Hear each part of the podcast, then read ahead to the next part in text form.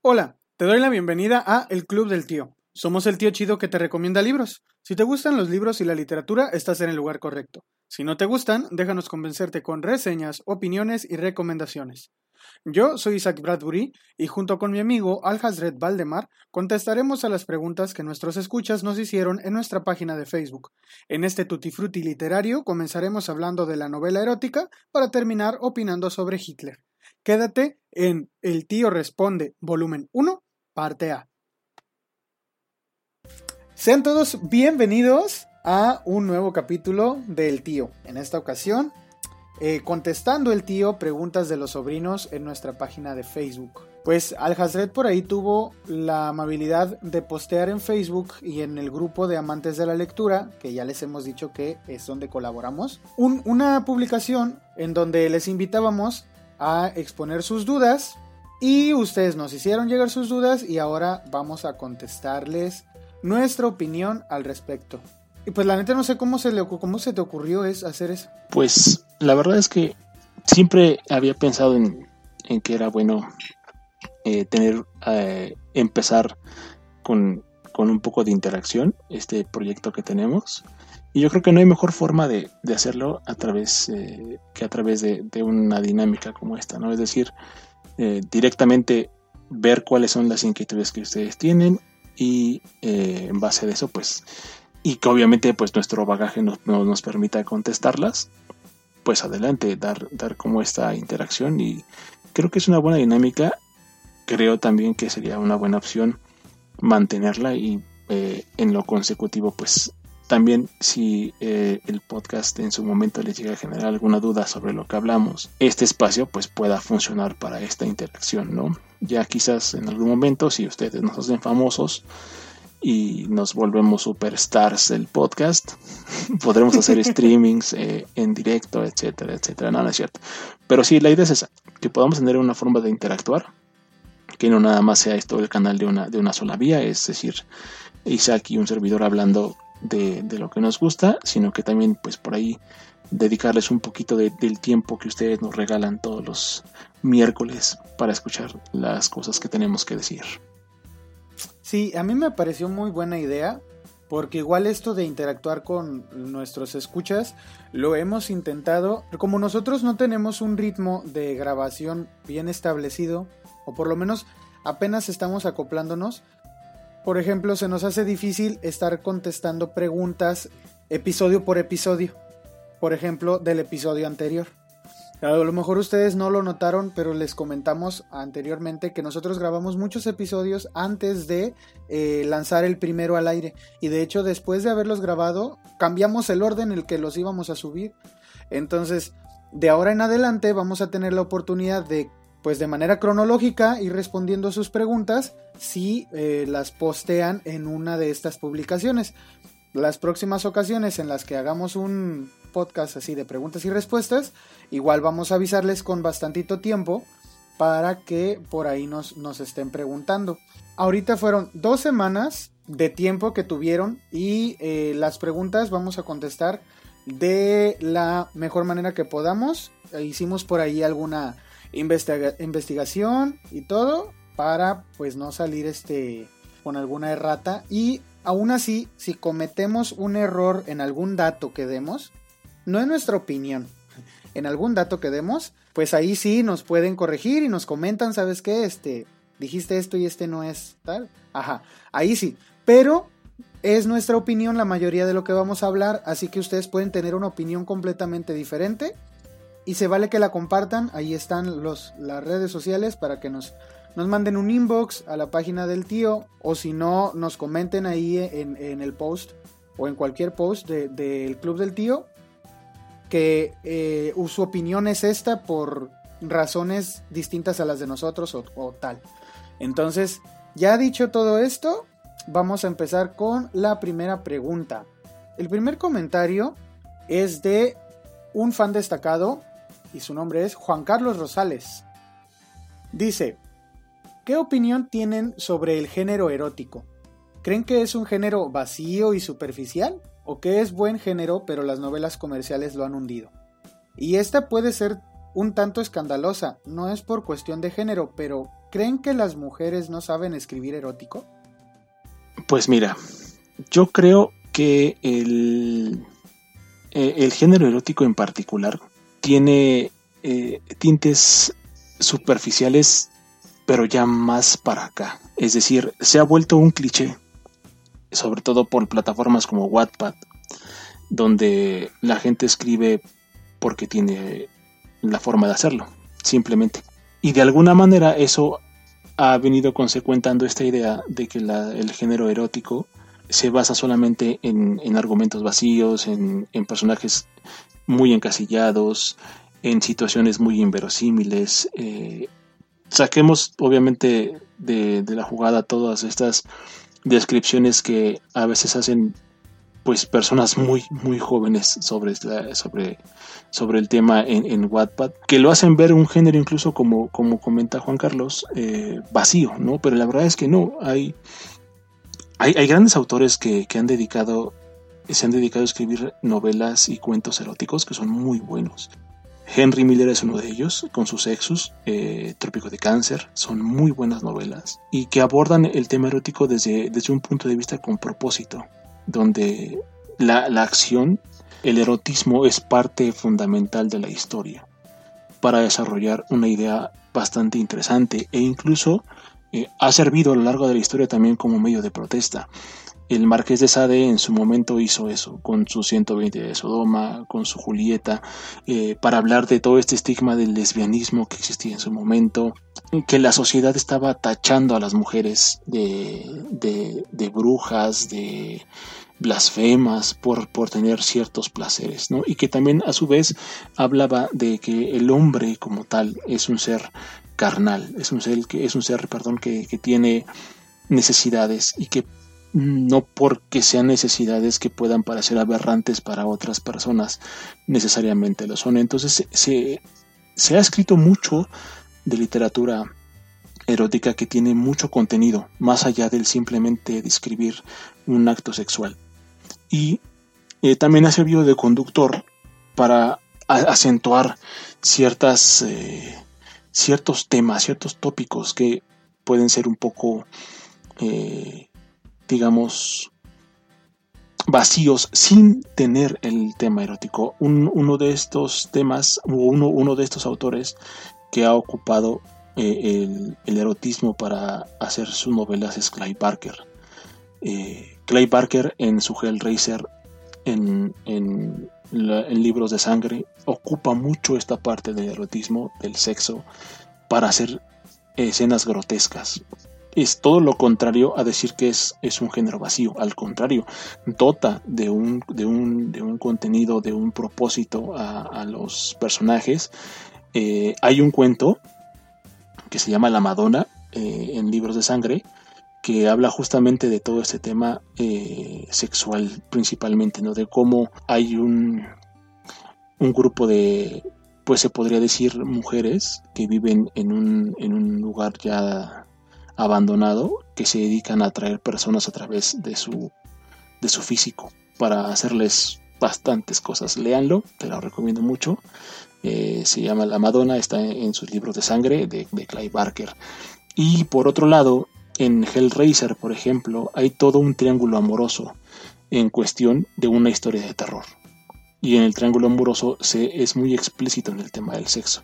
Incluso hay toda una parte eh, por el tema de los cenobitas, por ejemplo, que son un, tipo de secta interdimensional que ocupa el placer de una manera bastante bizarra y que se puede interpretar incluso de, de una manera grotesca pero tiene que ver con el sexo, con el placer carnal. Entonces, yo estoy completamente seguro de que esta impresión que se tiene actualmente de, de la novela erótica eh, dista mucho de lo que la novela erótica realmente es, o de lo que el género erótico y el motivo erótico en la novela pueda llegar a, funcionar.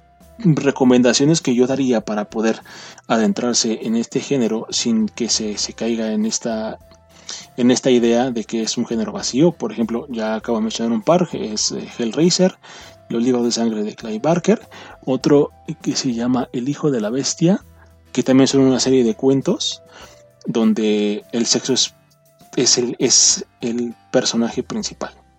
Hay criaturas que van a ser de todo, con fines macabros y bastante, bastante buenos. Otro, pues evidentemente, aunque suena cliché, el Marqués de Sade. Los 120 días de Sodoma se me hace una buena obra, muy buena obra en particular, por todo eh, el contenido que tiene respecto de las, las, propias filias que tienen los seres humanos y de cómo las expresa. Y ahí nos vamos a dar cuenta que la novela erótica tiene, tiene una función que es el, el hablar de esta parte totalmente humana, completamente normal, que a lo largo de toda la historia del hombre se ha tratado de censurar. No entiendo por qué, la verdad, y es algo que personalmente yo no entiendo por qué. Si hablar, hablar de un seno, hablar de, de, un, de un pene, hablar de una vulva, hablar de unas nalgas, es como hablar de un brazo, como hablar de una uña, como hablar de un dedo, porque son partes del cuerpo. Obviamente, yo no sé por qué a veces, este, y, como tú dices, o sea, tal cual, como tú dices, eh, o sea, tú dices mano, Sí, tal cual. tú dices uña, dices nariz, dices boca, ¿por qué no puedes decir pene, testículos, eh, nalgas? Sí, clítoris, o sea, ¿por qué?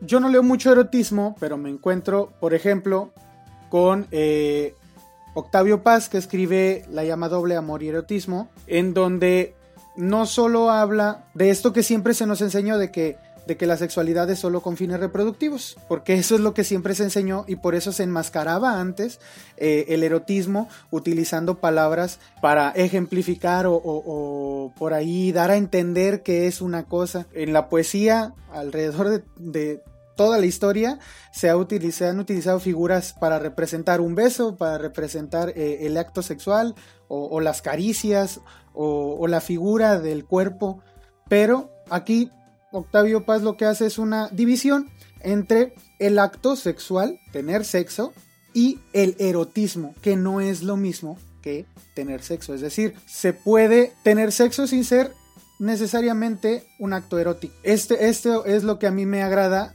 porque ahora ya la literatura pareciera que solo se limita a, a eso, al acto sexual y no al erotismo.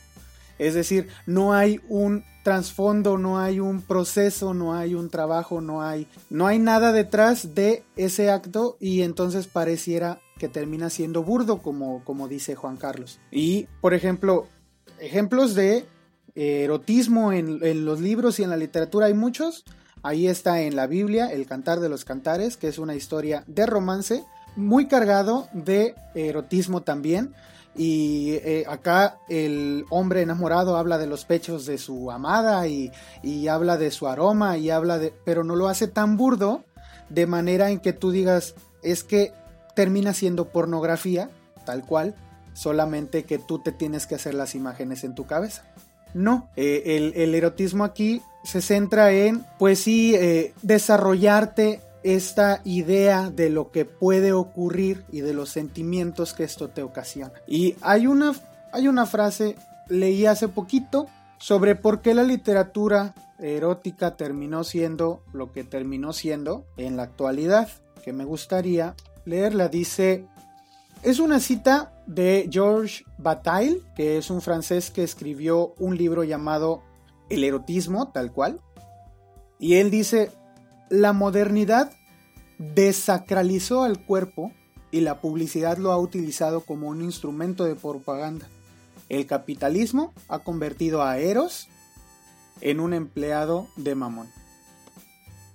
Entonces, yo creo que con esta frase se resume mucho lo que ha pasado en el ámbito editorial en, el aspecto de la literatura erótica? Yo creo que eh, hay una palabra clave que dijiste que es pornografía. La pornografía ha creado ya un icono de lo que es el erotismo, que está mal. Y eh, no digo que esté mal la pornografía, digo que está mal el icono que ha creado la pornografía. Eh, respecto de este tema. ¿A qué me refiero con esto? El, er, el erotismo no, no, es, no está limitado a, a, tener, a tener un contacto entre los genitales, llámese de hombre mujer, mujer y mujer, hombre con hombre, o a una felación o a, un cunilingus, etc. Eso no es el erotismo, eso es una parte de placer que puede brindarse eh, a través del, del cuerpo, tal cual. Pero el erotismo va mucho más allá de eso. Hay eh, muchas prácticas que ni siquiera tienen que ver con tener coito, que son eróticas. Hay gente que, disfruta del dolor, hay gente que, eh, que, disfruta de ser humillada, hay gente que disfruta de ser, eh, de que le hablen al oído, de que acaricien su cuerpo sin necesidad de tener coito. Ahí está el meme tan familiar de mmm, patas.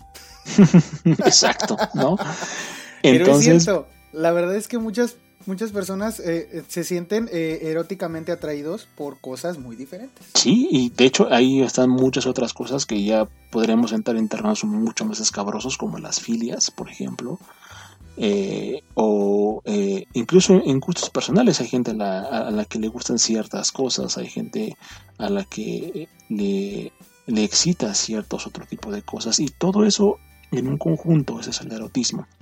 Que es lo que ha pasado con la literatura actualmente es que se ha vuelto pornografía escrita. Es decir, se basan exclusivamente en, eh, hacer que el, que el lector se, se, excite a través de la descripción una y otra vez del acto sexual y de el preámbulo que lleva a ello. Es decir, eh, fulanito y sutanita como vamos a poner un ejemplo que yo considero es uno de los peores que, ha existido y que seguramente estaría muy fresco por lo icónico que lamentablemente es y es eh, las 50 sombras de Grey, ¿no? que describen el tema del masoquismo de una manera muy, muy, muy falsa. Así no es el masoquismo. Eh, las situaciones entre, eh, ¿cómo se llama la chica? Anastasia, Anastasia y, y este tipo Grey no son para nada de las que las personas que practican esta práctica, para la redundancia. Sí, yo recuerdo que hubo una, una cantidad inmensa de personas que practican el bondage y todo esto, que salieron a los medios a decir, es que eso que hacen en la película no, es. lo que hacemos nosotros. o sea, ellos están, están diciéndolo todo mal, no es cierto, no les crean. No, y, y, sobre todo porque parte de la idea de que debe ser un, acto consensuado de, dos personas que disfrutan, uno siendo sadista y otro siendo masoquista. Evidentemente, eh, el sádico es el que le gusta infringir dolor y el masoquista es el que le gusta sentir. Y sabes, sabes qué, sabes qué es lo que ahorita que dijiste tú, es que es un acto consensuado. ¿Sabes qué es lo peor? Que últimamente ha habido una ola de novelas que se dicen eróticas, que no son eróticas, son pornográficas, que ahora ya no es solamente pues que estés o no estés de acuerdo, no, es que 360 eh, DNI, que se hizo una película en Netflix, que es un secuestro y una serie repetida de violaciones romantizadas de una manera descarada. Claro, aparte. En donde la, la, víctima termina teniendo un síndrome de Estocolmo bien, bien duro. ¿Sí? Y, dice que se enamoró y y eso lo ven como, ay, qué bonito. Yo es quiero así. Yo creo que es, esto es, es justo eso, es, es como armar clichés y, volverlos parte del, del imaginario, ¿no? Porque, por ejemplo, yo no he leído el libro, eh, la película vi un cachito y la verdad me aburrió, o sea, me aburrió terriblemente, me aburrió así eh, eh, al, grado de que de verdad, o sea, yo siento que perdí mi, tiempo al ver, al ver eso, ese cachito de la película, pero lo que vi me reflejó dos cosas. Primero, que la, autora del libro y la directora de la película no tienen idea de lo que para una persona secuestrada representa. El terror de estar secuestrado. Están romantizando no solamente el acto de violar y de secuestrar a una persona, están romantizando el crimen en general porque el tipo este creo que es un narcotraficante, no estoy muy seguro. La verdad. O hace algo ilícito. Por otro lado, están, están diciendo que el amor es eh, tiene valor, es decir, se puede comprar. Que alguien te puede llegar y con regalos te puede enamorar. Es decir, lo único que valen de las personas es del hombre lo que tiene y de la mujer qué tan bonita es. Y eso es todo. Ahí se termina el romance va a ir enfocado 100% a lo que una persona le puede dar materialmente a otra y lo que la otra le regresa en forma, en forma de, su físico. Es decir, todo lo que las feministas dicen que no debe de ser una mujer, que yo estoy de acuerdo con eso, es eh, ella es un objeto sexual y él es un banco. Así.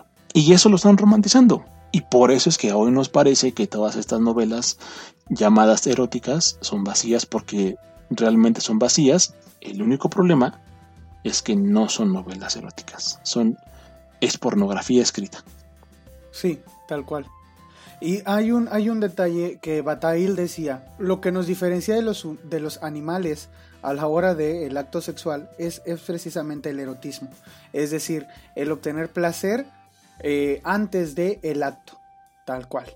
Entonces, eh, si, si estás leyendo una novela que solamente se limita a describir el acto, a describir, eh, pues sí, la copulación, digámoslo por ser totalmente correctos, entonces, pues no estás leyendo erotismo, estás leyendo tal cual pornografía. Eso no se puede llamar erotismo por más que, por más que lo quieran vender así. Entonces, eh, la literatura erótica es otra. Eso que ahorita se ha hecho famoso, eso que ahorita se ha hecho famoso, que abunda en, grupos como tú bien lo dijiste, como Wattpad, este, u otras plataformas que hay, eh, eso no es erotismo, eso es pornografía y, e implica y, transciende a, romantizar otros aspectos inapropiados de, la vida que en realidad no deberían de estar enalteciendo de esa manera. Exactamente. Y digo, digo como respondiendo también la, segunda parte de la pregunta de Juan Carlos, que eh, él preguntaba si eh, creemos que las mujeres no saben escribir erótico. Eh, yo creo que no es que no sepan escribir erótico, yo creo que las mujeres famosas que se les ha tildado de escritoras de literatura erótica escriben pornografía, lo que decíamos, ¿no? L.L. James, que es la, autora de 50 sombras, eh, es una escritora, no escribe erótico, escribe pornografía. eso no puede ser llamado erótico, entonces tampoco podemos encasillar a que las mujeres escriben escriben mal el género erótico porque la realidad es que las mujeres que hoy son famosas por escribir el género erótico eh, no son escritoras de literatura erótica. Eso es algo que sí hay que saber diferenciar. Y eh, la única forma de poder encontrar eh, buenos autores en el género, que para mí se me hace un género muy complicado, porque justamente el pasarse tantito de algo puede hacerlo totalmente burdo y grotesco eh, y que se vaya completamente del foco de ser una novela erótica eh, es, complicado. Pero yo no yo no creo que eso sea un tema de género yo no creo que haya mejores escritores hombres eh, que mujeres en el tema erótico yo creo que más bien el boom de la novela pornográfica que es como yo la voy a llamar la mayor parte de estas personas son, son mujeres, ¿no? Está After también. Que también romantizan no solamente los actos criminales, sino las relaciones afectivas eh, tóxicas. Entonces, toda esta literatura, eh, manos de adolescentes, forman personas inestables emocionalmente y con una idea totalmente atrofiada de lo que es la vida y una relación sentimental con, una pareja. Eh, yo la verdad es que ese, ese tipo de literatura no le, no le dedico tiempo y aunque la literatura erótica no es lo mío, yo sí puedo contestar a la pregunta de Juan Carlos con que de hecho hay mujeres que escriben y han escrito eh, erotismo desde hace mucho tiempo y un ejemplo mexicano es Sor Juana Inés de la Cruz. Sor Juana Inés escribía poemas cargados de erotismo, pero y tú dirás, ah, pues no se supone que era una, una monja. Sí, pero lo hacía. Y ella este, llegó a caer hasta en el albur a la hora de escribir sus, sus eh, poesías. Pero tenía una carga eh, erótica y, una. Pero una manera tan eh, magistral de expresarlo que tú decías, qué bonito poema, es de amor. No, es de deseo sexual y es de erotismo. Pero eh, lo escribe de la manera en que debería de escribirse, así que tú no te quedas con la idea de que acabas de ver una película porno. O sea, eso es lo que, eso es lo que ocurre cuando alguien escribe bien el, erotismo, por ejemplo, en la poesía. Y cuando habla de, eso en, un libro, pues ya puedes tú buscar otros ejemplos, como por ejemplo los que ya dijo Al Hazred. yo recomendaría que, si quieres saber más, Juan Carlos, eh, sobre este aspecto de la, de la, del erotismo en la literatura, te leyeras ese libro de, de George Bataille que se llama El erotismo. Es un ensayo de unas 200 páginas sobre eh, el avance de este tema alrededor de la historia y cómo se ha visto afectado también. Digo, y eso que él lo escribió para 1970 creo, no me acuerdo bien. Sí, falleció él en los años 60. Él falleció en los años 60. Entonces, para los años 60 eh, ya se veía una corriente de este tipo eh, en la literatura. Solamente que ahora lo vemos sobreexpuesto por pues la globalización en la que estamos. Pero sí, este ensayo sobre el erotismo de George Bataille explica muy bien todo esto. No es, una, no es un despliegue de ejemplos eróticos, sino más bien un estudio de eh, el avance de este, de este género alrededor del tiempo. Y yo también como, como una recomendación adicional, hay un libro que se llama El arte de amar de Eric Fromm, eh, que pone al amor como un estatus social. Y habla justamente de, en todo un, capítulo se extiende el tema de lo que significa el erotismo en el ser humano. Entonces yo creo que evidentemente las eh, relaciones afectivas en su momento llegan, tienen que eh, ser eróticas de alguna forma y eso habla también del reflejo que se hace en la literatura. Entonces, yo creo que también sería una, muy buena una muy buena fuente de referencia para, ese tema. Y yo creo que como conclusión yo diría que para poder entender y, leer mejor literatura hay que separar las cosas. Lo erótico no es lo mismo que lo pornográfico. Y no siempre se va a hablar de un acto sexual en tema del coito para hacer referencia a que es novela erótica. Hay infinidad de, estos, de estos tópicos. Sinceramente, tampoco es el género que yo leo más. Pero lo que he leído me ha dado esa, esa, esa perspectiva del género, ¿no? Que sí es un género que se puede disfrutar bastante, que no cae en, lo grotesco, ni en lo burdo, ni en, eh, en lo antiestético por ser erótico, y que no debe confundirse sobre todo el decir que hoy se hace novela erótica porque yo creo que hace ya buen rato que la novela famosa o popular dejó de ser erótica y se convirtió más bien en pornografía porque vende. La realidad es eso, la pornografía vende en todas sus presentaciones.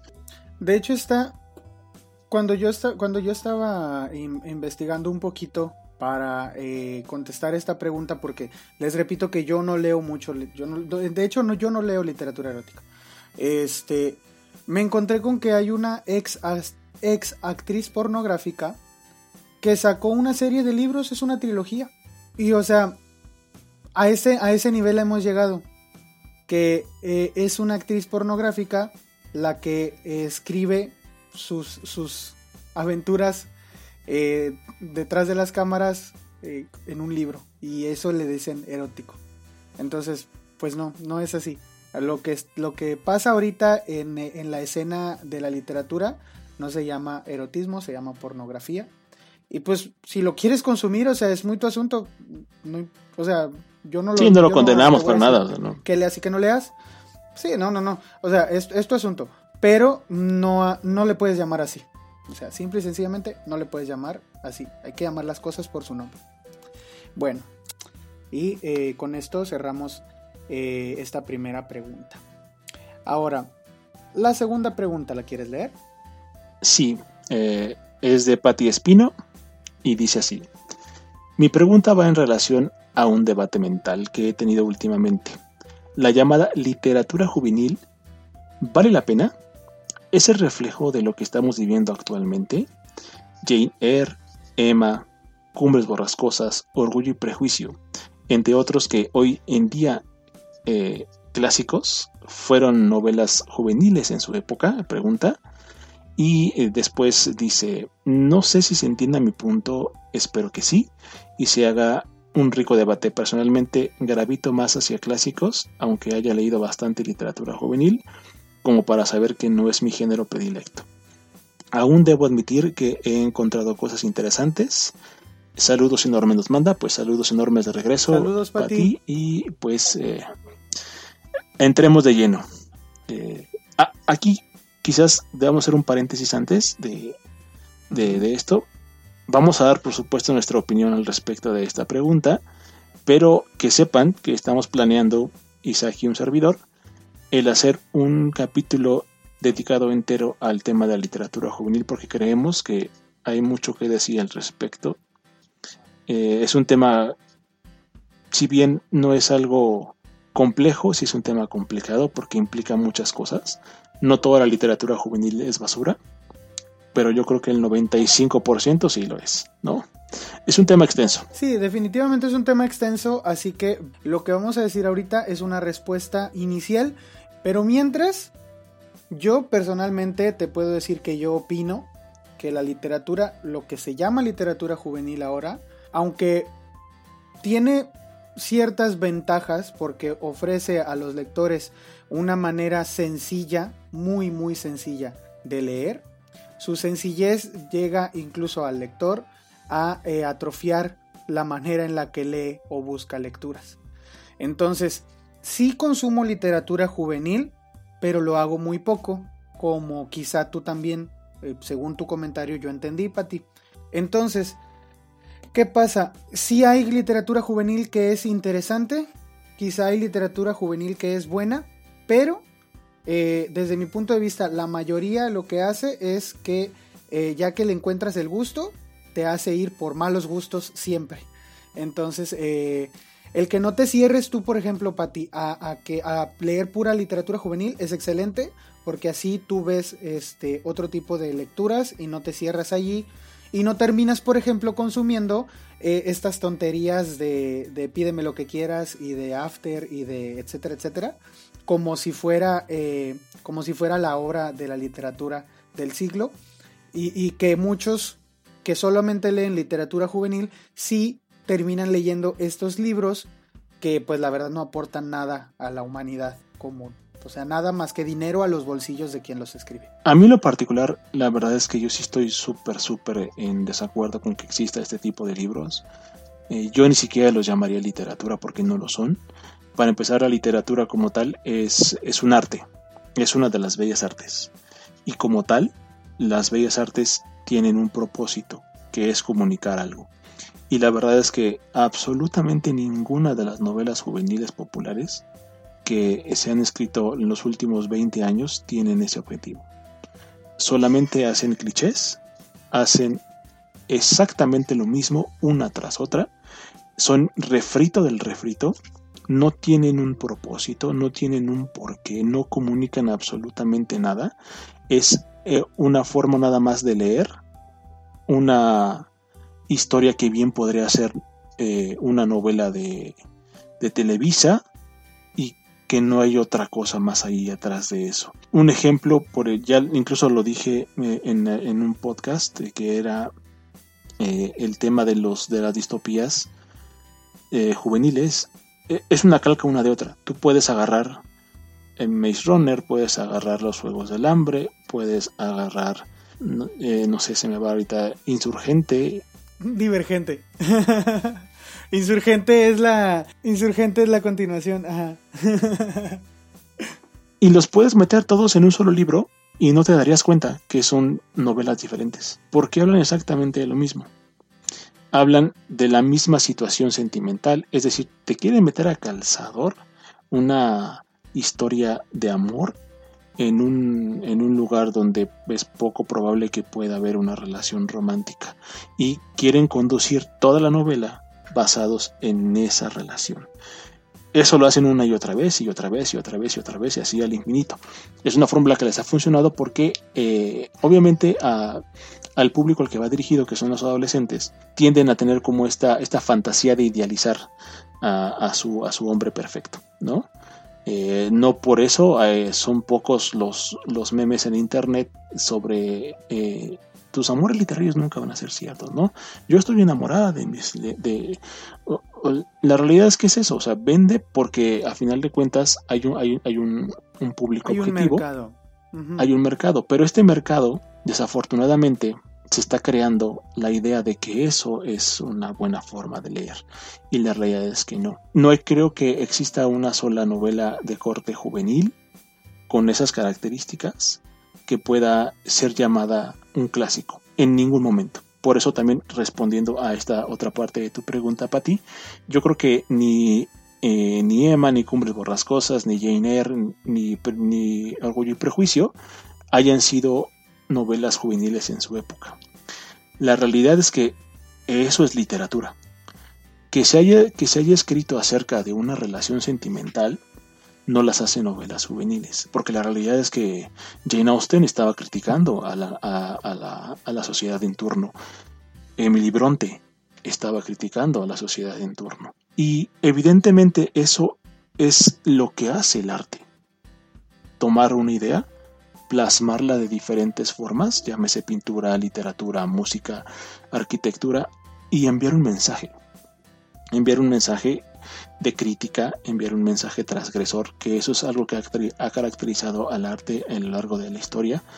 Y estas novelas no fueron concebidas para que las pueda leer un grupo específico de la sociedad, que es lo que hacen las que actualmente se dicen ser novelas eh, juveniles. Es decir, están hechas específicamente para que un extracto de la sociedad las consuma.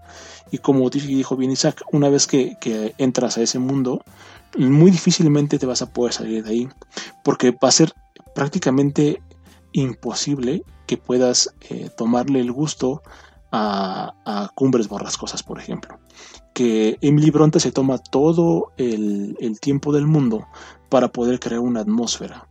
Una atmósfera donde no solamente esté implícito el tema de, lo, de la fantasmagoría, sino también lo grotesco de los personajes, eh, la forma grotesca de la personalidad de algunos y eh, el cómo va transcurriendo este amor enfermizo alrededor de, los, de, los, de los protagonistas. Muy difícilmente las personas, no porque no puedan, sino porque no están acostumbrados a leer literatura que se tome el tiempo de hacer las cosas bien, empiece a leerla eh, en ese sentido. Porque eh, es, bien complicado, por ejemplo, que tú pases de, de, un, de, 50 páginas. De hecho, esta, estas sagas, eh, que la mayor parte de estas novelas o de, esto, de, esta escritura juvenil, están hechas en, en tomos diversos. Es decir, la historia no concluye en un libro, sino se va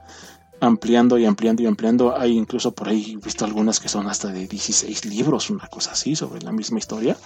A mí se me hace absurdo, honestamente yo no creo que, una historia dé para tanto. Eh, yo creo que es estirar y estirar y estirar y estirar para sacar dinero. Eh, tampoco voy a decir que mis palabras sean la verdad, pero porque nunca he leído una completa.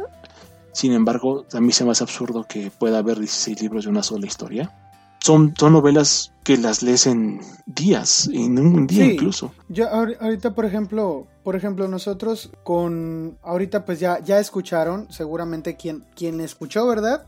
Eh, quien escuchó la reseña de Los Juegos del Hambre, quien escuchó la reseña de eh, La balada de pájaros, cantadores y serpientes, se da cuenta de que, por ejemplo, y yo lo dije desde el principio, me, me pude leer 200 páginas diarias. Entonces, no tiene nada de complicado y no implica el mínimo esfuerzo leer una novela de estas. ¿Por qué la leí? Sí, porque me entretuvo. Desde que empezamos este podcast dijimos que hay libros que pues en realidad pues es como cuando vas a ver una película al cine y dices, ah, eh, está palomera, está como para un domingo cuando no tienes nada que hacer. Eh, este tipo de libros yo los tomo así. Es decir, yo no los tomo con, con una seriedad que tú digas, ah, lo que aprendí de esta novela es que la humanidad y... No, no, no, no, porque no lo hace, porque no te enseña, porque no te deja ningún aprendizaje profundo, algo que pueda cambiar tu manera de ver el mundo. Que, por ejemplo, Sarita por ahí nos pregunta este, si ha habido alguna que lo haga. Bueno, te aseguro que una novela juvenil no lo va a hacer.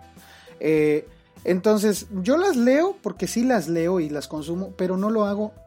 es más, antes de leer Los Juegos del Hambre, la última eh, novela juvenil que yo leí, la leí el año 2019, eh, a mediados del 2019. Entonces yo pasé casi un año sin leer nada juvenil, porque también me cansan. Si tú te la pasas leyendo juvenil, es, es difícil que puedas empezar a leer, por ejemplo, a, Stoker, que ya le estamos dedicando ahorita una serie de, episodios, que es un magnífico escritor y que les aseguro que les, les encantaría leer cualquier cosa de lo que escribe Stoker, porque aparte escribía diferentes cosas.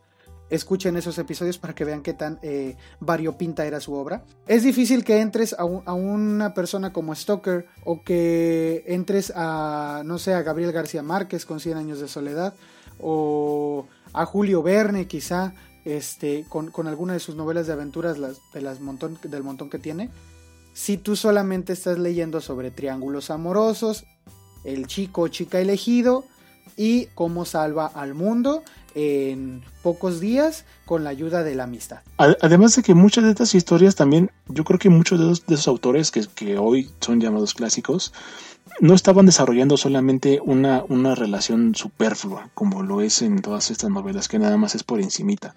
Desarrollaban la psicología de cada personaje. Te metían en la cabeza de cada personaje y por eso es que se tomaban el tiempo de describirte cómo eran sus actitudes. Hay ciertas eh, eh, puntos en la novela que tienes que poner atención para entender el por qué se va a desarrollar así. Y no solamente hablando de novelas, incluso de cuentos. Toda esa, gama de emociones que te puede hacer sentir esta, esta escritura juvenil va enfocada 100% a una idealización de lo que podrá ser una relación en un, en un momento caótico. Pero eso es algo superficial. Nunca te habla acerca de... Yo nunca vi, por ejemplo, a... Eh, ¿Cómo se llama la, la, de Los Juegos del Hambre? Susan Collins.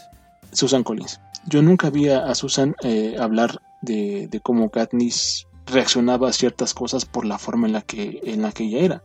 Simplemente sabíamos que era pobre y que eso la marcó y que ahora tuvo la oportunidad de ser alguien y al final decidió seguir siendo pobre.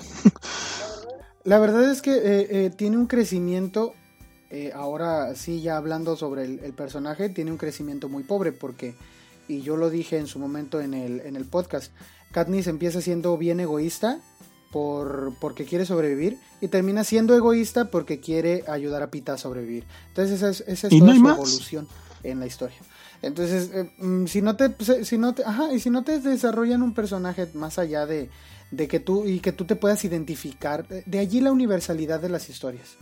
Si tú de verdad puedes identificar tu, tu sentimiento con, con un personaje, eh, es, quiere decir que lo desarrolló al grado de que tú, tú psicológicamente te sientes en el lugar de ese personaje. Aunque esté en el espacio, si lo logra, lo hace. Julio Verne logra hacerte eh, estar eh, paseando a 20.000 leguas este, en el mar y logra que tú te, te enganches con un personaje porque su psique te hace pensar que hay momentos en los que tú eres así y actúas así por cierta, de, cierta manera, por, por, por, cosas que has vivido y entonces te hace preguntarte qué cosas ha vivido ese personaje que lo hacen pensar igual que yo. Pero con Katniss, por ejemplo, no pasa eso, no pasa eso con, con Tommy en, en Maze Runner, no pasa eso con, con, con ninguno de los personajes de, de, de novelas juveniles, pasa eso. Entonces, evidentemente, y digo, esto se puede...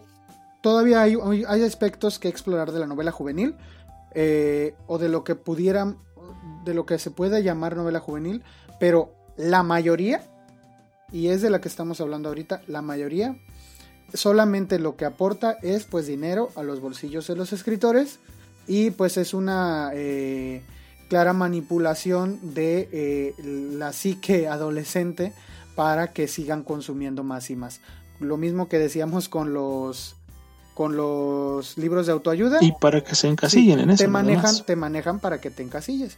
Yo los leo precisamente, y ya lo dije, como para salir de, de bloqueos, porque son libros súper sencillos que no representan ningún esfuerzo. Entonces, ya una vez que me leí ese libro, digo, ah, bueno, ya pude leer, ahora sí sigo con algo de adeveras. Pero no, no los he dejado de leer porque de repente, pues es como uno cuando está a dieta y come muy sano y de repente se le antoja una chuchería. Entonces, así yo, de repente se me antoja este, comerme un caramelo que sé que me va a picar los dientes, pero pues de repente me lo como. ¿Qué te parece si seguimos con la siguiente pregunta? Sí, sí, sí. digo, ya, ya por ahí dijimos que, vamos a, ahondar un poquito más en el tema en un, en un programa distinto. Y sí, yo creo que sería bueno ya continuar para... Porque son bastantes las preguntas.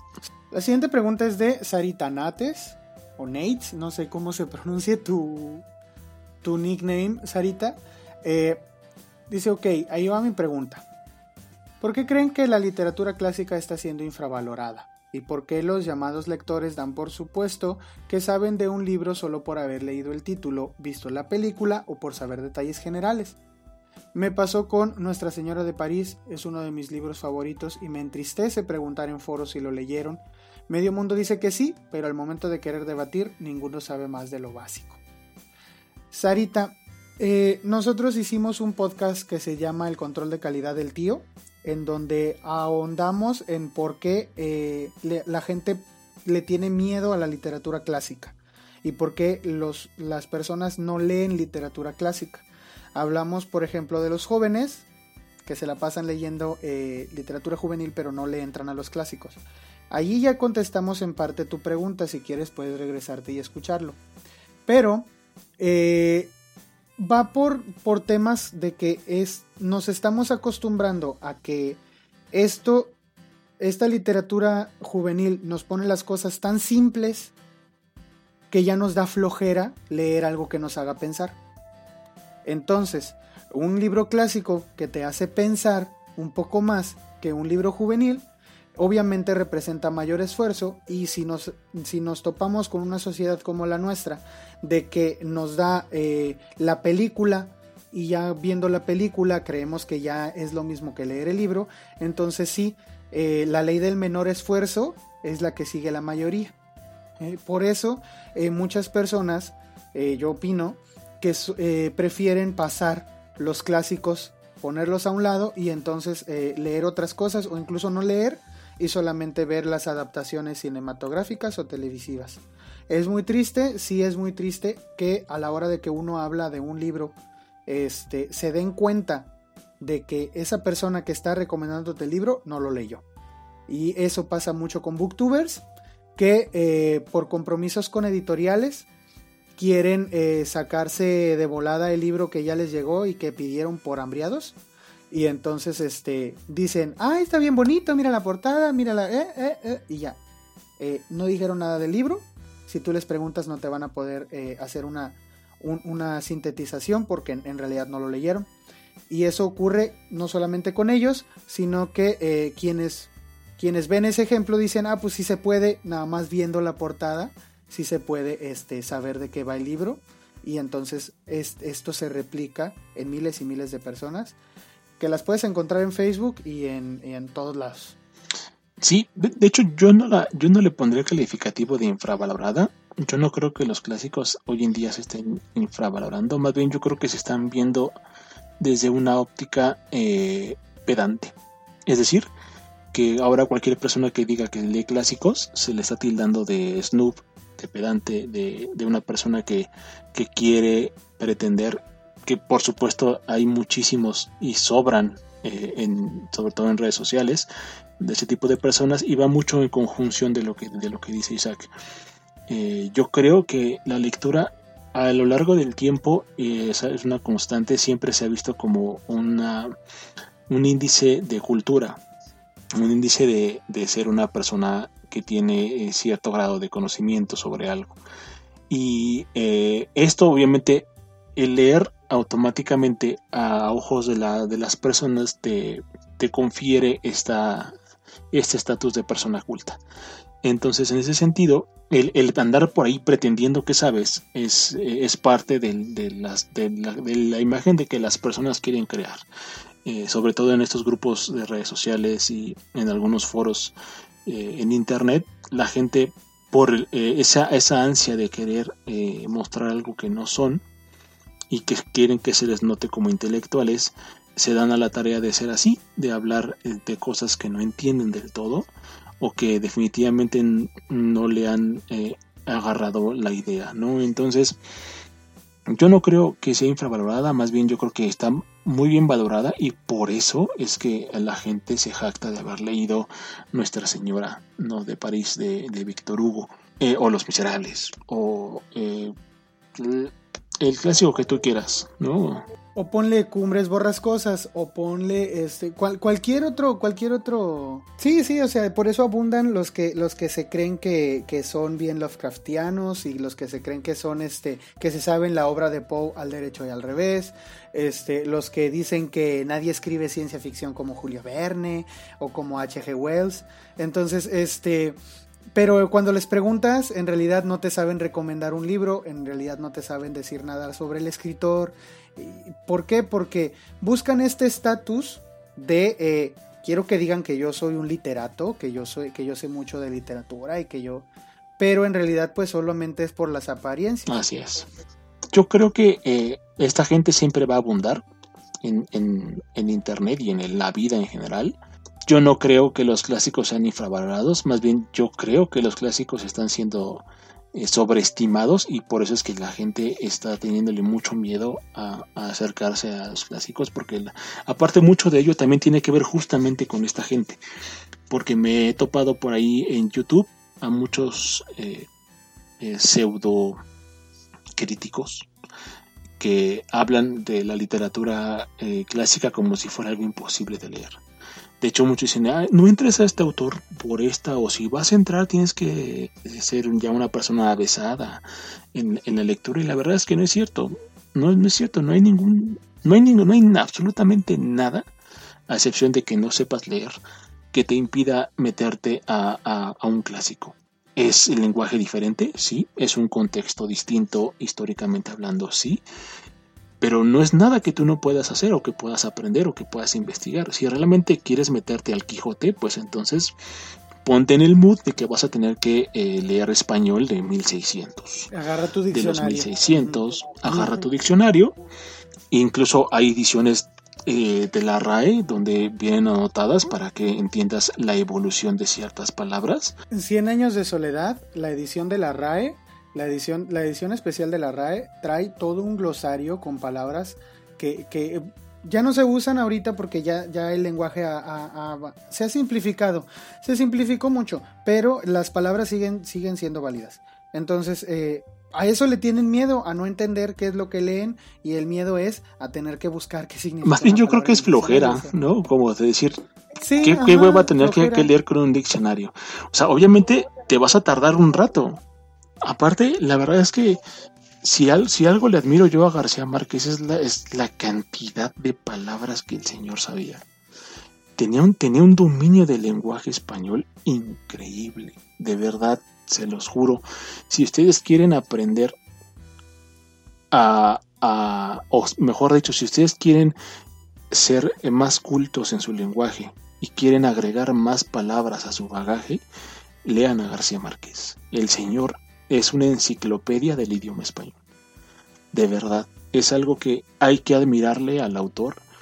Y qué bueno que hoy en día sus 100 años de soledad, su eh, amor en tiempos de cólera, eh, está vigente y se puede conseguir muy fácilmente. Aparte, Gabriel García Márquez no solamente se, se consagró como un escritor, él fue periodista de Nota Roja. Eh, Noticia de un secuestro es, es, un libro que él basó en una experiencia real que vivió en Colombia de personas reales que estuvieron secuestradas, secuestradas por las FARC y el narcotráfico en, en, Colombia y que habla de todo este bagaje que él tiene y eh, en, esa raíz él va evolucionando y va creando su universo, ¿no? Está eh, Crónica de una muerte anunciada también, que es buenísimo ese libro, es buenísimo. Es, una crónica periodística. Exactamente, entonces de verdad, si ustedes, si ustedes tienen la intención de, tener un glosario más amplio eh, a la hora de hablar, lean a García Márquez, de verdad, es, es, una, es una enciclopedia, era, mejor dicho, una enciclopedia ese, ese hombre. No hay, no hay otra cosa más que pueda decir respecto de él que, no sean cosas buenas porque es un buen escritor. A muchos no les gusta, es también muy respetable, pero eso no quita que, eh, que García Márquez se haya consagrado como un, un, clásico moderno de la literatura porque él sí hacía literatura. Bueno, y continuando con, sus amables preguntas. Eugenia Estudilla nos, nos pregunta, ¿creen que un libro puede influenciar al lector de tal manera que cambie su percepción de la vida política y social? Y de ser el caso, ¿cuál fue ese libro para ustedes? Mm, yo creo que sí, definitivamente, no hay otra forma de responderlo más que sí.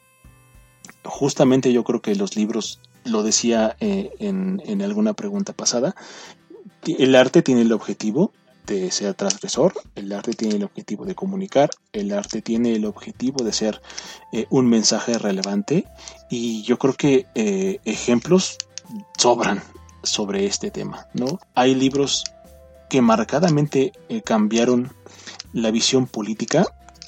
Personalmente voy a hablar del que lo hizo conmigo y ese fue Mi lucha de Hitler. es un libro que marcó a toda una nación, que ha marcado a toda la humanidad en general por la forma en la que eh, Hitler veía la política de su, de su propio pueblo y eh, cómo cambió mi forma de ver las cosas. Ah, eh, yo hasta antes de leer mi lucha tenía una idea de, los, de las motivaciones de Adolfo para ser la persona que fue. Pero evidentemente todo esto que hay alrededor del nazismo, de la Segunda Guerra Mundial, está visto desde los ojos de la gente que ganó. Es raro, muy raro encontrar un, libro que sea parcial en el asunto y que hable acerca de, la visión de los alemanes en ese momento. Obviamente, la Segunda Guerra Mundial es consecuencia directa de la Primera Guerra Mundial.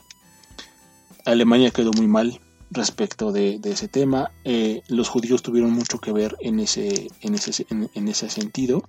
Eh, gran parte de, todo el movimiento socialista. Por eso es que a veces mucha gente eh, se pregunta por qué eran enemigos Stalin y Hitler.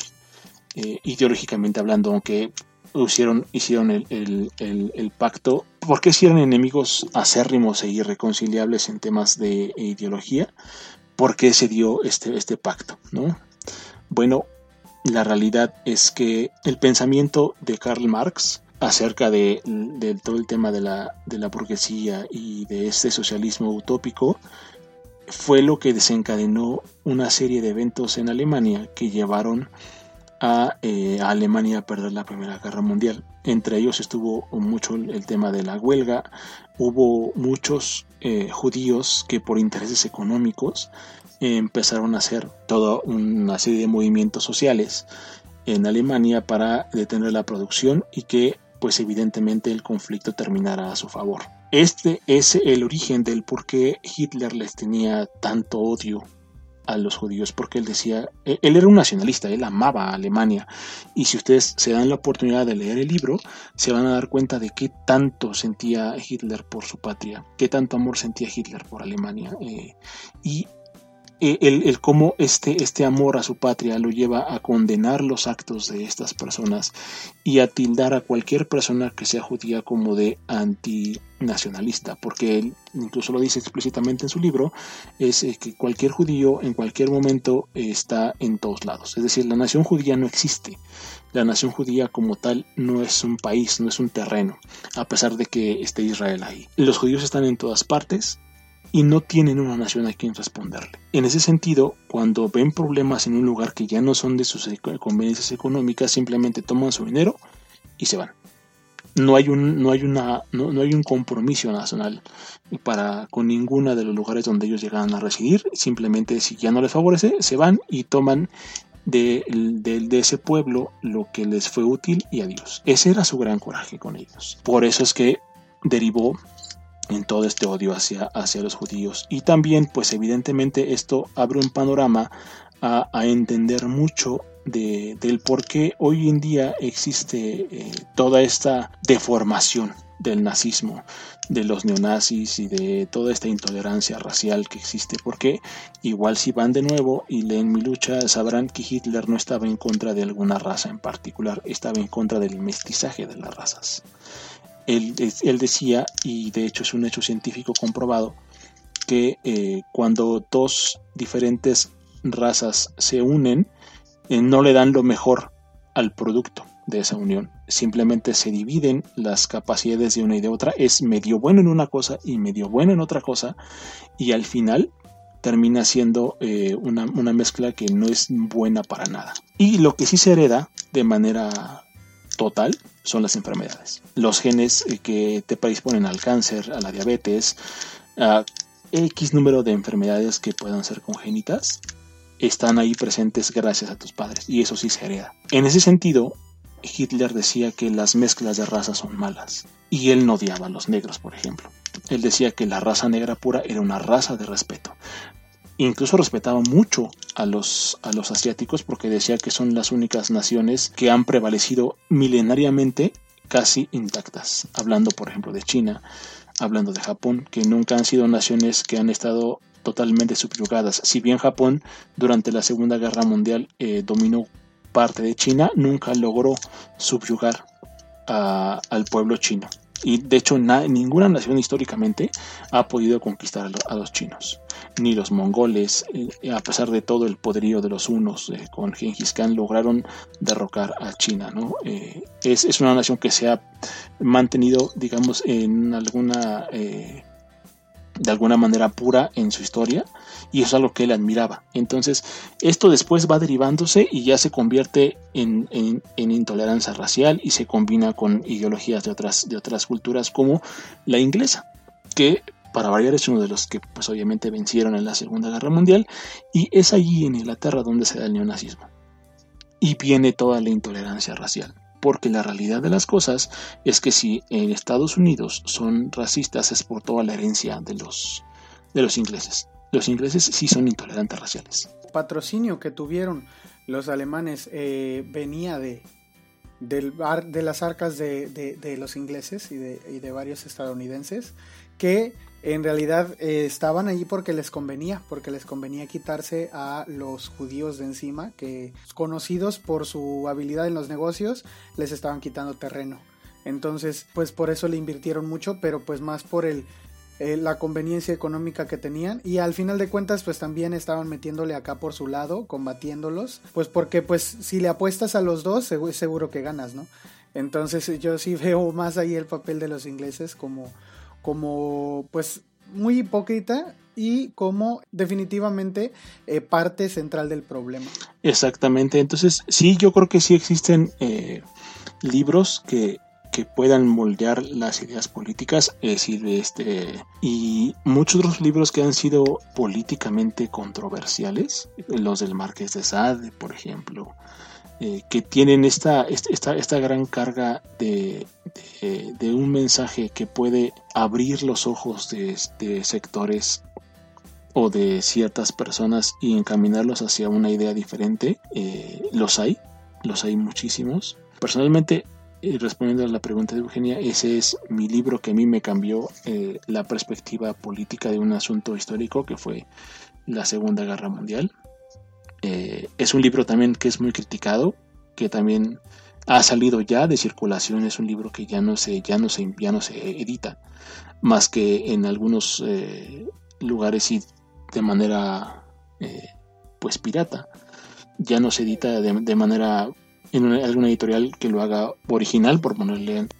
sí, creo que sí te platiqué que la última vez que fui para allá me vendían uno pero pues, es que yo sí lo quiero leer. Y, lo fui a buscar y, bueno, te platiqué que esa vez no pude andar mucho en las librerías de viejo, pero, pero sí, lo, sí lo encontré ahí cerca del hotel donde estaba. es lo que me encanta de, de, allá de, de, la CDMX.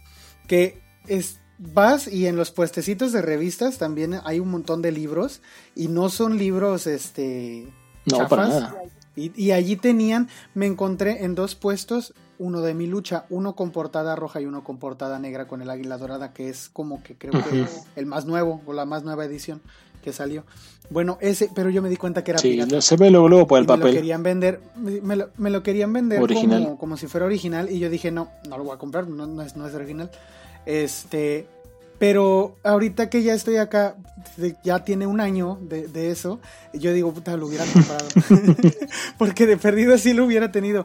Ya no lo editan. Digo, tampoco es que yo apoye la piratería, pero es que ya no editan ese Exactamente. Y, y no, no hay manera de conseguirlo si no es pirata. A menos de que andes este, rastreándolo por, por zonas que, no sé, que tengas alguien que te lo busque o no sé. Este, pero pues sí, leerlo sí es algo que, yo creo que también igual cambiaría eh, el punto de vista. No de que no haya hecho nada malo, porque no es que no haya hecho algo malo. O sea, al final de cuentas, lo que terminó haciendo, este, o, todo el movimiento, lo que terminó causando su movimiento, pues sí fue, sí fue algo desastroso. Pero eh, el, punto de vista que tiene uno al respecto de eh, sus pensamientos y, tal cual, mm, como que dejas de ver, según lo que ahora, ahora me comentas, dejas de verlo como la encarnación del diablo. Y este y pues lo pasas pues como una persona con ideales mal, mal encausados. Esto pudiera darnos para, para largo para discutirlo, pero pues por ahí si pueden, lean. Exactamente. Igual eh, Digo, como otra recomendación también que me gustaría dar, si quisieran leer más acerca del tema, no del de Hitler, sino de un libro que pueda potencialmente políticamente cambiar sus, eh, sus, ideas, lean eh, Matar a un ruiseñor, de Harper Lee. Eso es. Hay más ahora con todo el tema de, de, de la intolerancia racial en Estados Unidos hacia, hacia los negros. Lean, por favor, Matar a un ruiseñor otro libro también que yo creo que potencialmente puede cambiar la, forma en, que ven eh, el mundo. Bueno, yo contestando a la pregunta, eh, quiero decir que en realidad yo no, no formo o, no tomo una, un, lado u otro en, un movimiento político, pero eh, sobre lo más reciente o, los actos recientes de ciertos grupos feministas, eh, mi opinión cambió después de leer los dos libros de Margaret Atwood que se titulan El cuento de la criada y Los testamentos. Eh, Margaret Atwood escribió una historia buenísima sobre eh, lo que, a lo que puede llegar el machismo. y lo hace sin tirarle a nadie más que a la actitud machista.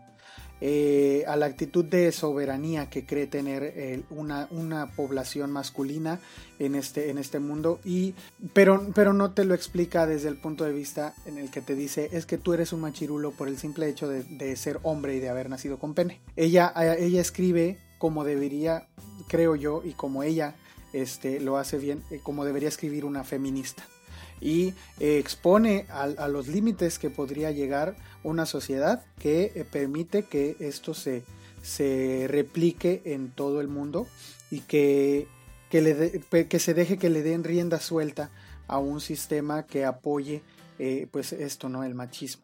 Bueno, eso, eso en el primer libro, porque en el primer libro se habla mucho sobre esto, pero también el segundo libro tiene una cuestión esclarecedora a mí me parece muy esclarecedor cómo hay ciertas ocasiones en las que hay mujeres que eh, forman parte de esta cadena para perpetuar el machismo y el cómo ellas se ven obligadas a hacerlo y casi imperceptiblemente pudiéramos estarlas culpando por hacer algo que eh, sabemos que no está bien y que ellas saben que no está bien pero eh, por las circunstancias se ven obligadas a hacerlo y que uno diría, es que no lo haces y ya, mm, no, no es tan fácil. Y yo no lo veía así, yo decía, no lo haces y ya. Pero después de leer este libro, que es una historia totalmente de ficción, eh, después de leer estos dos libros, sí me, quedaron mm, ciertas ideas que cambiaron mi manera de ver eh, algunos aspectos, algunos, no todos, porque no estoy totalmente de acuerdo con todo lo que ocurre. Eh, evidentemente que quien puede tener la opinión que quiera, ¿verdad? Y tampoco soy mujer como para decir si soy feminista o no. según entiendo, lo que, lo que las feministas prefieren es que uno se quede callado, pero mi opinión cambió, mi opinión personal, la cual me guardo, cambió después de haber leído esto. Eh, y si, si, por ejemplo, habiendo algunos casos famosos de incluso artistas, mujeres que se han visto involucradas en, casos de acoso sexual, eh, donde ayudan a los hombres a, perpetuarse, a, perpetuar estos actos, eh, sí cambió mi manera de ver estas circunstancias. Entonces, eh, yo siento que esos dos libros son, son libros que deberíamos de leer, sobre todo por el contexto actual y, que son libros que van a pasar como, como ya pasó el cuento de la criada, como a ser un clásico, este, por su alto contenido literario y por su... Eh, eh, y es, es, que hace algo Margaret Atwood, que es que ella no toma, de todos los sucesos que narra, ella no toma nada que no haya ocurrido ya, de alguna forma o de otra.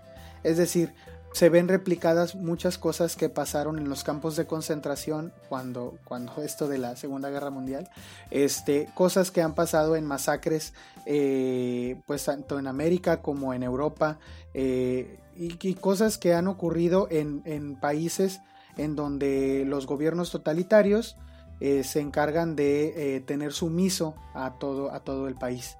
Entonces, no describe ella absolutamente nada que por separado no haya ocurrido ya, nada más que ella lo pone todo junto, en un país que, este, que ella se imagina que es Estados Unidos en un futuro. Entonces eh, es, muy, es muy buena lectura y me hizo eh, tener ciertas ideas diferentes eh, en cuanto no solamente a esto del movimiento feminista, sino a ciertas políticas y ciertas circunstancias que se están viviendo ahora en redes sociales y todo esto. Entonces yo creo que ese libro sería el que me, el que me llevó a cambiar una idea dentro de mí. ¿Qué libro diría yo que ha cambiado en general? El, punto de vista del mundo, ya lo había dicho en un podcast anterior, pero El infierno de Dante Alighieri eh, es un libro que ha cambiado la percepción de las personas sobre eh, el infierno, en realidad este lugar que según algunas religiones existe, eh, en el cual yo personalmente no creo, porque no, no creo en, que exista un infierno, pero muchas personas que creen eh, eh, en, este, en este lugar tienen la idea de que es como él lo describió, cuando él lo que escribió fue una obra de ficción. no fue una obra profética, ni nunca intentó hacer una obra profética, pero él pero de ahí eh, la Iglesia Católica sobre todo tomó su idea sobre el infierno con niveles y estratos y, cierto tipo de castigo según el, tipo de pecado que cometiste y todo eso se pasó al imaginario cultural de la humanidad completa y ahora todos creen eh, que esto es así. Entonces creo que este libro ha logrado llegar a niveles insospechados para cuando salió y eh, pues es la muestra de que los libros sí cambian nuestra manera de ver el mundo completamente. Así es. Y pues creo que eso sería, eh, ahí sería mi respuesta. Sí, sí, digo, también yo igual lo, dejaría así. Retomando un poquito el tema de Margaret Atwood, yo creo que lo que hace en sus novelas ella es eh, dejar bien marcado ese tema de que tanto el, la misandria como la misoginia llevan a, un único término que es la la mala convivencia de todos los seres humanos. Y que mientras nos sigamos viendo como mujeres y como hombres, en lugar de vernos como personas, no vamos a avanzar como sociedad.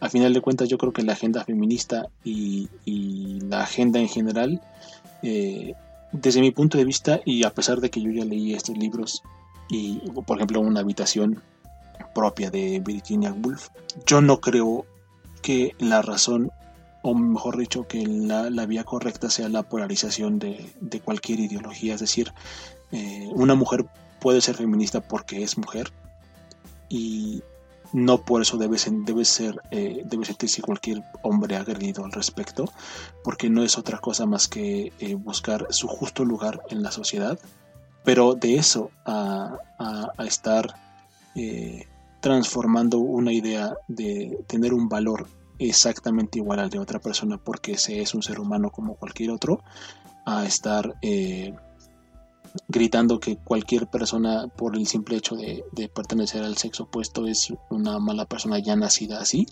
eso está mal. Que no se confunda, es, solamente ese es mi punto. Que no se confunda el feminismo de verdad eh, con todo este movimiento de odio como represalia a todas estas acciones que, se han estado dando. Digo, de nuevo, eh, yo no soy mujer, yo no me considero feminista porque no soy mujer. Eh, hay muchas cosas de la agenda política del feminismo actual de tercera ola que le llaman que yo no estoy de acuerdo, pero lo que sí estoy de acuerdo es que nadie debe tratar a nadie como una como una persona inferior, porque eso no es así. En general ese sería como el comentario y yo creo que, eh, no sé, desde mi punto de vista responde muy bien a la pregunta de Eugenia. Sí, nadie debe tratar a nadie como persona inferior, aún sabiendo que es inferior. Definitivamente. Aún sabiendo que lee Wattpad, ¿no? Ah, ándale, aún sabiendo que lee Wattpad. Y pues con esto concluimos este, este episodio. Eh, esperen la segunda parte. Eh, nosotros evidentemente hicimos eh, alarde de, de, nuestra de nuestra opinión y nos extendimos un poco. Así que esto va a estar dividido en dos, en dos episodios. Así que bueno, pues eh, por allá los vemos. Esperen la segunda parte, donde acabaremos de responder las preguntas de todos ustedes. No dejaremos ninguna sin responder. Te recordamos que puedes encontrarnos en la plataforma para podcast que prefieras, Spotify, Apple, Google. Síguenos y danos tu calificación. En todos lados nos encuentras como el Club del Tío. Suscríbete a nuestro canal de YouTube y danos un like en Facebook. Ahí encontrarás material nuevo cada semana que no podrás ver por acá.